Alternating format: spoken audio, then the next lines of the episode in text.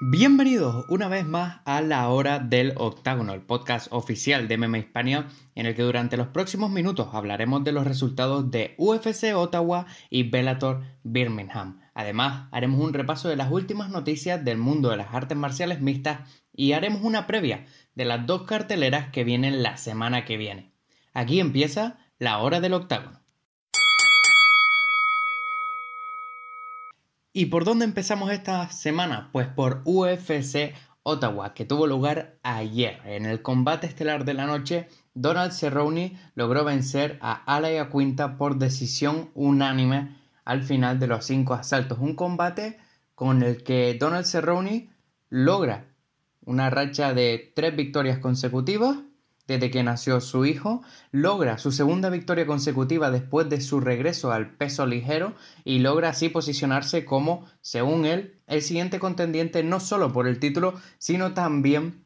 por lograr ese combate con Conor McGregor. Un, combate muy parecido al que había tenido Cerrone contra Alexander Hernández, en el que supo aguantar la presión, supo desarrollar sus armas y sobre todo supo tratar de contrarrestar los ataques de su rival de forma muy muy efectiva y fue lo que en los últimos asaltos le dio esa victoria final contra Ayacuinta, además de sus patadas altas de izquierda que Ayacuinta seguía comiéndose en repetidas ocasiones. Veremos si el combate contra McGregor es el siguiente o contra qué rival se podría enfrentar Cerrone. Además, en el coevento estelar de la noche, Derek Branson logró vencer a, Elias Theodoru por decisión también unánime. Shane Burgos logró vencer a Cobb Swanson en una de sus mejores actuaciones, a pesar de que fue decisión dividida. También logró vencer Merab Divishvali contra Brad Katona. Walt Harris fue el único luchador en lograr una finalización en esta cartelera principal, logrando finalizar a Sergei Spivak por KO técnico en el primer asalto y Andrew Sánchez logró vencer a Marc-André Barrialt por decisión unánime. Mientras tanto, en Birmingham, en Inglaterra, ¿qué pudimos ver? Pues una cartelera principal que fue impresionante. Todos los combates finalizaron en el primer asalto, una cartelera rápida, dinámica y en la que, aunque no había prácticamente ningún nombre muy reconocido por parte de Velator, fue para mí una cartelera mucho más interesante que al menos la de la UFC. En el combate estelar de la noche, Brent Primus regresó a la jaula de Bellator después de haber perdido su título contra Michael Chandler contra Tim Wild. Un Tim Wild que tuvo que palmear en los primeros instantes del combate, ya que Primus logró introducir una gogo plata que no la vemos todas las semanas en las artes marciales mixtas. Es una, una sumisión muy complicada de cerrar, sobre todo porque los luchadores están muy sudorosos después de unos minutos y prácticamente su brazo se resbala o no posicionan bien eh, la cabeza para finalizar esta sumisión. Y es un Primus que logra así una victoria que le vuelve a posicionar como uno de los principales luchadores de la división y como uno de los siguientes contendientes por el título sin duda alguna. En el coevento estelar de la noche, Fabian Edwards, el hermano de Leon Edwards, que podemos ver en la UFC, logró su segunda victoria en Bellator con, una espectacular actuación ante Falco Neto López. Logró finalizarle por KO técnico en el primer asalto y veremos cuál es su futuro en la jaula de Bellator. También una actuación increíble tuvo Pedro Carballo, que logró vencer a Derek Campos también por KO técnico en el primer asalto, pero sin duda alguna uno de los caos no solo de la noche, sino lo que podría ser el caos del año, fue el que logró obtener Raymond Daniels, que logró vencer a Wilker Barros. Un caos que hemos retuiteado a través del Twitter de Meme España, en el que Daniels da una serie de vueltas, fintando patadas voladoras. Barros se hace hacia atrás contra la jaula para evitar esas patadas y finalmente es un crochet de derecha giratorio el que acaba noqueando a Barros. Un caos espectacular en el primer asalto y para mí, por lo que llevamos de año y ya estamos a mayo, podría ser sin duda alguna uno de los mejores caos que hemos visto este año. ¿Y cuáles han sido las noticias más importantes de esta semana en el mundo de las artes marciales mixtas? Pues para variar, para cambiar un poco de tercio, que llevábamos unos meses en los que todas las semanas salía una noticia importante, en esta parece haber sido un poquito más tranquilita. Y es que digo parece porque se han anunciado grandes movimientos para la UFC y también para el futuro de Bellator. Y empezamos por la UFC porque ha confirmado, la UFC confirmó, tal y como habíamos informado nosotros esta semana, ayer fue cuando la UFC confirmaba que Daniel Cormier defenderá su título del peso completo ante Stipe Miocic el 17 de agosto en Anaheim, California. Tras meses de especulaciones y negociaciones entre la UFC, Daniel Cormier y Brock Lesnar, Lesnar ha informado al presidente de la UFC, Dana White, que no tiene intención de pelear de nuevo, por lo que la UFC desde, que recibió esa noticia ha estado tratando de renegociar una revancha entre Cormier y Miocic. Ambos aceptaron el combate, según informó ESPN la semana pasada, y MMA Hispania pudo confirmar esa noticia tan solo unos días más tarde. Según Dana White, Brock Lesnar le dijo que se había retirado y que no quería pelear de nuevo, al menos en la UFC. Cormier y Miocic se enfrentaron por primera vez en UFC 226 el, pasado julio de 2018 y fue un combate en el que Cormier se proclamó el campeón del peso completo noqueando a Miocic en el primer asalto, convirtiéndose así en un campeón simultáneo tanto en el peso semicompleto como del completo en sus 39 años. Desde entonces, Cormier defendió su título ante Derrick Lewis en UFC 230 el pasado noviembre, pero Miocic no había regresado al octágono hasta este agosto en el que se volverán a enfrentar. Pero otra noticia muy importante para la UFC es el nuevo acuerdo al que ha llegado con el Departamento de Cultura y Turismo de Abu Dhabi. Y es que ha firmado un acuerdo durante los próximos cinco años y este acuerdo obliga a tener a la UFC al menos una cartelera en una cartelera principal al año. ¿Qué queremos decir con esto? Pues que la UFC tendrá como mínimo una gran cartelera al año en Abu Dhabi y comenzará este año con UFC 242. La UFC se está comprometiendo a largo plazo con Abu Dhabi porque había tenido un,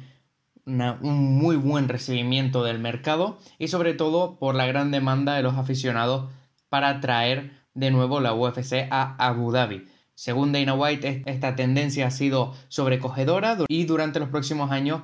el Departamento de Cultura y Turismo de Abu Dhabi les ayudará a traer algunos combates con título que serán, según White, espectaculares. Además, está muy contento de este acuerdo y lo que significa para el crecimiento del deporte y para la UFC en esta región. Y mientras tanto, la UFC no ha incluido información respecto a los combates en esta cartelera, pero según varias fuentes con las que ha consultado MMA España, hemos podido confirmar de que la UFC está tratando de cerrar el combate entre Khabib Nurmagomedov y Dustin Poirier, que unificará el título del peso ligero para esa cartelera. La UFC ya ha tenido eventos en Abu Dhabi, incluyendo UFC Fight Night 39 en 2014 en, y UFC 112 en 2010, y en ambos casos se creó una estructura temporal para poder tener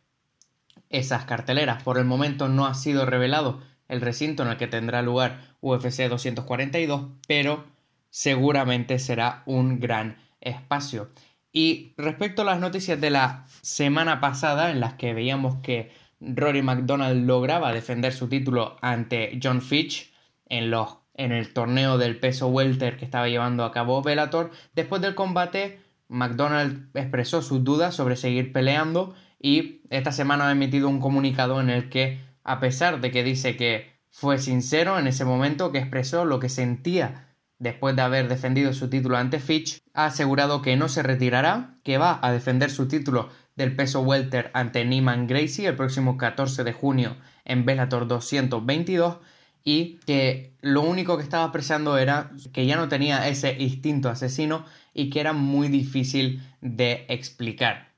que requería un cierto espíritu entrar ahí y hacer que un hombre sufra y que ya no tenía las mismas ganas de hacerle daño a la gente. Veremos cuál es el futuro para Rory McDonald, tanto dentro del octágono como fuera, pero ha asegurado de que cree que el Señor, cree que Dios le tiene algo preparado para después de terminar su carrera como luchador de artes marciales mixtas. Para seguir toda la actualidad del mundo de las artes marciales pueden visitar mmahispania.com donde publicamos artículos diarios sobre las noticias más importantes de las artes marciales mixtas.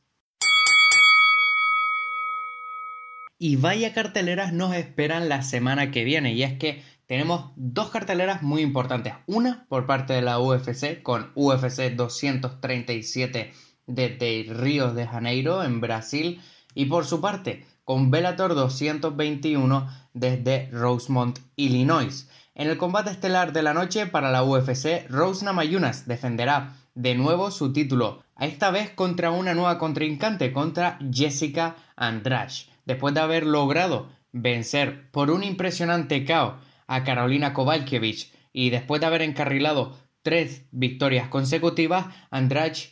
tratará por segunda vez de obtener el título y veremos si con ese poder que tiene en la mano derecha y con esa determinación que la ha caracterizado a lo largo de toda su carrera, logra noquear a Namayunas. Una Namayunas que para este combate va a ser clave que se mantenga, sobre todo en las puntas de sus pies, que no pare de moverse como ya hizo Joanna Jędrzejczyk cuando logró defender su título ante Andrade y que será clave su directo y poder mantener ese ritmo y evitar los grandes golpes de Andrade. En el coevento estelar de la noche para esa cartelera tendremos el regreso de Anderson Silva que a pesar de haber perdido en su último combate contra Israel Adesanya regresa a última hora para enfrentarse contra Jared Cannonier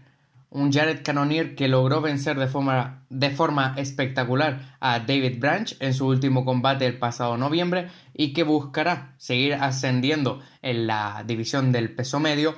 con un KO, con una finalización a una de las mayores estrellas de la UFC.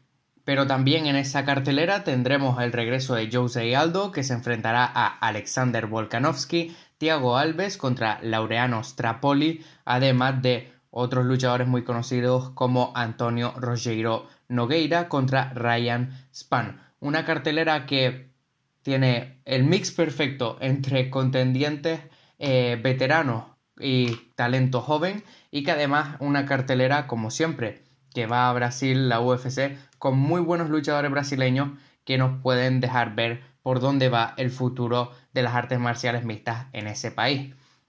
Mientras tanto, para Bellator 221 tendremos un gran, gran, gran combate estelar. Y es que Michael Chandler defenderá su título del peso ligero ante Patricio Freire. Un Patricio Freire que tratará de convertirse en el segundo campeón en dos divisiones de forma simultánea para Bellator después de haber logrado encarrilar una racha de tres victorias de forma consecutiva contra Daniel Strauss, Daniel Welcher y Emanuel Sánchez. Será un combate muy importante para ambas divisiones, sino también con muchos sentimientos, ya que Michael Chandler ha logrado vencer al hermano de Patricio Freire en dos ocasiones. Veremos cómo es esa última semana antes de entrar al octágono, por dónde van cada uno de los luchadores, pero sin duda alguna son dos luchadores que son muy buenos en la lona. Patricio Freire tiene 11 sumisiones, Chandler tiene 7 y ambos también tienen esa capacidad de noqueo.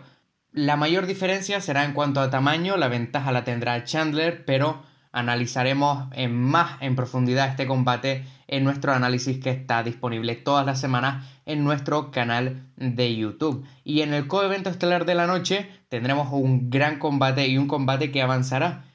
a uno de los dos luchadores que participa en él a la siguiente etapa del torneo del peso welter que está llevando a cabo Bellator y es que Douglas Lima se enfrentará a Michael Venom Page, el combate más difícil en la carrera para Michael Venom Page que viene a haber vencido a Paul Daly en su anterior combate y que veremos si está a la altura de uno de los mejores luchadores que tiene Bellator. Un Douglas Lima que viene a haber vencido en la primera ronda a Andrei Koreshkov por un mataleón y que tratará de finalizar a Michael Venom Page para volver a alzarse con ese título del peso welter que perdió contra Rory McDonald en enero de 2018. Pero además, esa cartelera también tiene el regreso de AJ McKee que se enfrentará a Pat Curran, el segundo combate como profesional de Jake Hager, además del regreso de Taiwan Claxton contra James Bennett, entre otros muy buenos combates. Para seguir ambas carteleras, sigan en mmahispania.com donde tendremos la cobertura completa de ambos, además de nuestros análisis de las dos carteleras en nuestro canal de YouTube y seguiremos las carteleras con nuestros resultados en directo el próximo fin de semana. Pero hasta aquí llega este episodio de La Hora del Octágono. Yo soy Adrián García, redactor y editor de mmahispania.com y esto ha sido La Hora del Octágono.